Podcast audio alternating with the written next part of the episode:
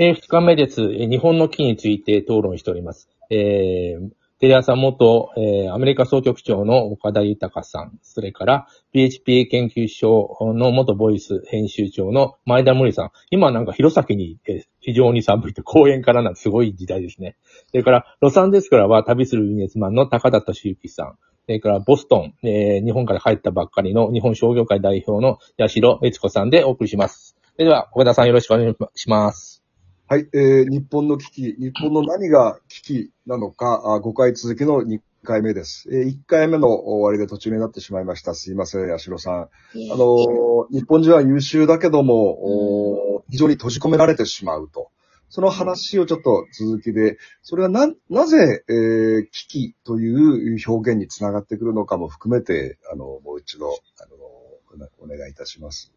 はい。えっ、と、私が思うのは、やはり、あの、重箱の隅をつつく文化というか、あの、右へ習いをしていかないといけない文化の中で、あの、それぞれがね、自分ごとから隔離されてしまうんじゃないかっていう危機感があるんですよ。で、うんその中で、あの、まあ、じっと動かなくて、じっと動かない方がいい。そういう判断の中で、あの、自分ごとから全てのことを隔離されてしまうと、結局政治への批判もない。そして、いろいろな声の大きいところに流れていってしまう。つまり、私が一番心配しているのは、あの、戦争？とか、そういうものに流れていっても自分ごとではないので、また過去の、あの、二の舞を起こしてしまうような、そういった他人事でいろんなものが流れていってしまうような気がするんですね。まあ考えすぎといえば考えすぎなんですけれども、そういった種が見えているような気がして危機ではないかと思いました。危機ですね。お私の取材先も、その取材先公然とは言えないんですけど、私にポロッと、あの、話してくれるのは、日本人は戦争、あるいは財政破綻でもしないと目が覚めない。多分もうそこまで行っちゃうかもしれないよという、もう半ば諦めに近い、その、日本の政策や、日本の金融や日本の企業を動かしている最前線の人たちがそういう認識でいるんですね。これは本当に危機なんだろうな。で、深刻なのは、その危機を政治家、政府、メディア、あ企業人、これ、危機を危機として語らない、多くを語ってない、これが危機の深刻さをこう、物語ってるのかなというふうに私は感じます。高田さん、あの、すいません。あの、ちょっと回線繋がりませんでしたけど、あの、あ、すいませんでした。日本のは危機なのか、どうなのか、アメリカの状況と照らし合わせてお話伺いたいです。はい。あの、ちょっと話題が変わっちゃうかもしれないんですけど、危機感のその差っていうところで一つあの、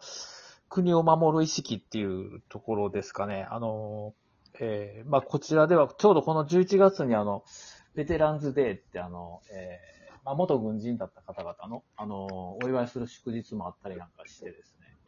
まあ、本当にその、あの、ミリタリーで国を守るっていうことの人たちが尊ばれてて、あの、えーちゃんとその、なんていうんですかね、その、一般的な生活の一部になってる。あの、えー決してその、ああの、軍国主義とかそういうことで見られることはなくですね、あの、なっておりまして。で、まあ、あの、いろんな危機で対応をアメリカしてきてるわけですけども、積極的に。まあ、それに比べてちょっと日本の方がやっぱり、あの、第二次世界大戦以降ですかね、あの自衛隊とかそっちの方の議論で、なかなかその軍国主義とかっていうことになって、そっちの国を守るっていうことがこう、正しくその、えー語れないっていうか、ちょっと制限されちゃってるっていうところが、あの、まあ、飛翔体をその日本海に落とされてもですね、その、あんまり議論にもならないようなところが、本当に大丈夫かなって、何かあった時にっていうところがちょっと気になります。高田さん、あの、北朝鮮に拉致された横田めぐみさんって私と同い年なんですけど、あの、アメリカだったら、アメリカ国民が他の国に拉致されたらどういう行動を起こしますかね？いやーもうそれ救出しに行きますね。必ず行きますか？ね。行きますよね。それはあの、えっと、いベンガジでしたっけね。あそこでまああの、一回あったと思うんですけども、本当にあの、救出に行きましたよね。その、周りに取り囲まれたような時に。うんもう映画、映画 映画の世界みたいな話もあったりしますんで、行くと、行くと思いますね。あの、いいですか？そうそあの、えっ、と、私、この国に来て思ったのは、何かあったらこの国は助けてくれるっていう、アメリカですね。あそうです。その信頼がありましたね。で、今はちょっと若干揺らいでるところもありますけれども、でも、この国ってそういう国民を守ってくれる国なんだという、それはすごく、えなん、なんて言うんでしょう、安心感が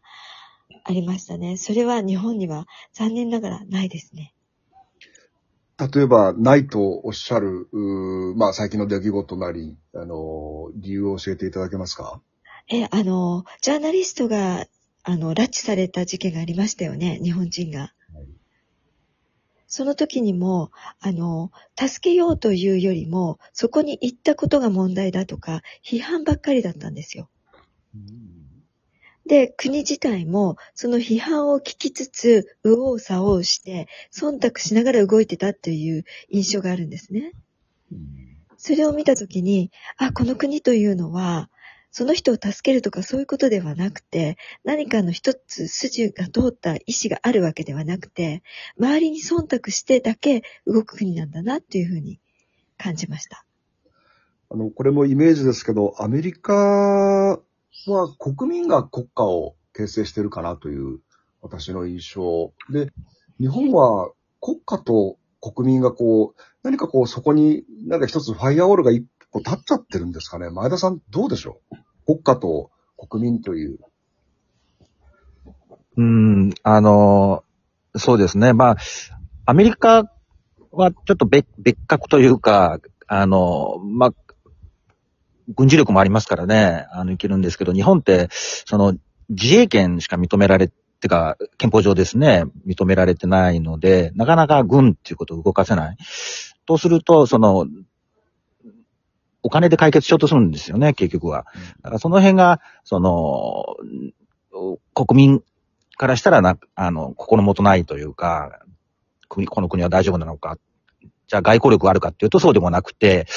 えー常に、八代さんおっしゃったように、後手後手に回って、国民の、その、批判を恐れるっていう、なんかそういうのがずっと戦後続いてるような気がしますよね。だから、非常にに、日本のその体質変えるってのは非常に難しいのかなっていう気がしますね。う。前田さんはやっぱり憲法改正ですか？そうなると。僕はあの、憲法改正派で、特に9条は、あの、まず自衛隊を、あの、憲法上認めるべきだというふうに考えてますね。なるほど。あの、日本人の心の中には、あの、今の日本語憲法はアメリカから押し付けられたみたいなことがどっかあって、えー、それでさ、あの、人事見たくなってるんでね、結構あの、もろもろ憲法からして。で、あの、アメリカに押し付けられてきた憲法だからとか言うんだけど、一回も憲法改正、あの、発、発議をやって、えー、あの、否決されるなり、ややるなり、それしたら、そこからなんかあの、えー日本の国民の意思でやった憲法っていう、初めてなるんじゃないかな。あの憲法何もいじらないうちは、人事が続くんじゃないかなっていう、なんとなく最近思ってるんですけど、どうですよね？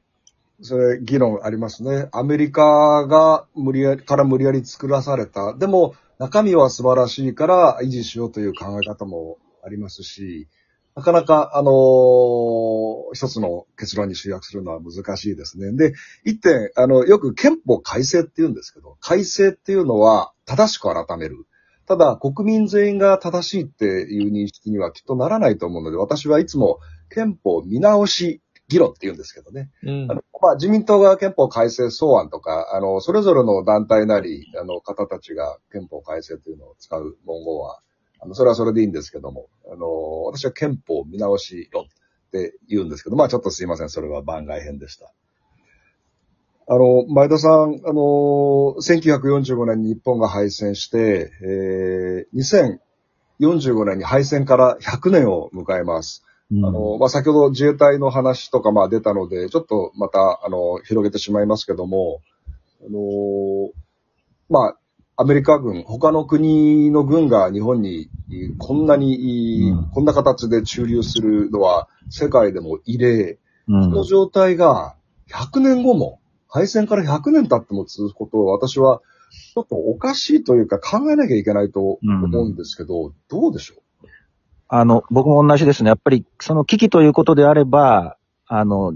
に日米同盟が永遠にあるということ自体に、やっぱり、あの、クエスチョンマーク持った方がいいですよね。に日英同盟だって、やっぱりく崩れたわけですし、あの、いつか、その、アメリカは日本のためにうあ、途切れて、今、はいはい。できなくなる、と、と、時が必ず来ますからね。その準備はしなきゃいけないと思いますね。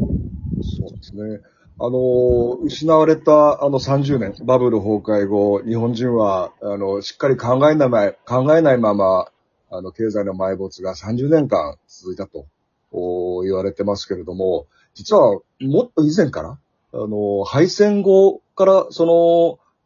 アメリカの強いコントロールの中で来たそう、ですね。うん。まもなく、だもうあと20年ちょっとで100年になっちゃうんですよね。すごいね、それね。こあれ、一応国連軍ですけどね、あれ。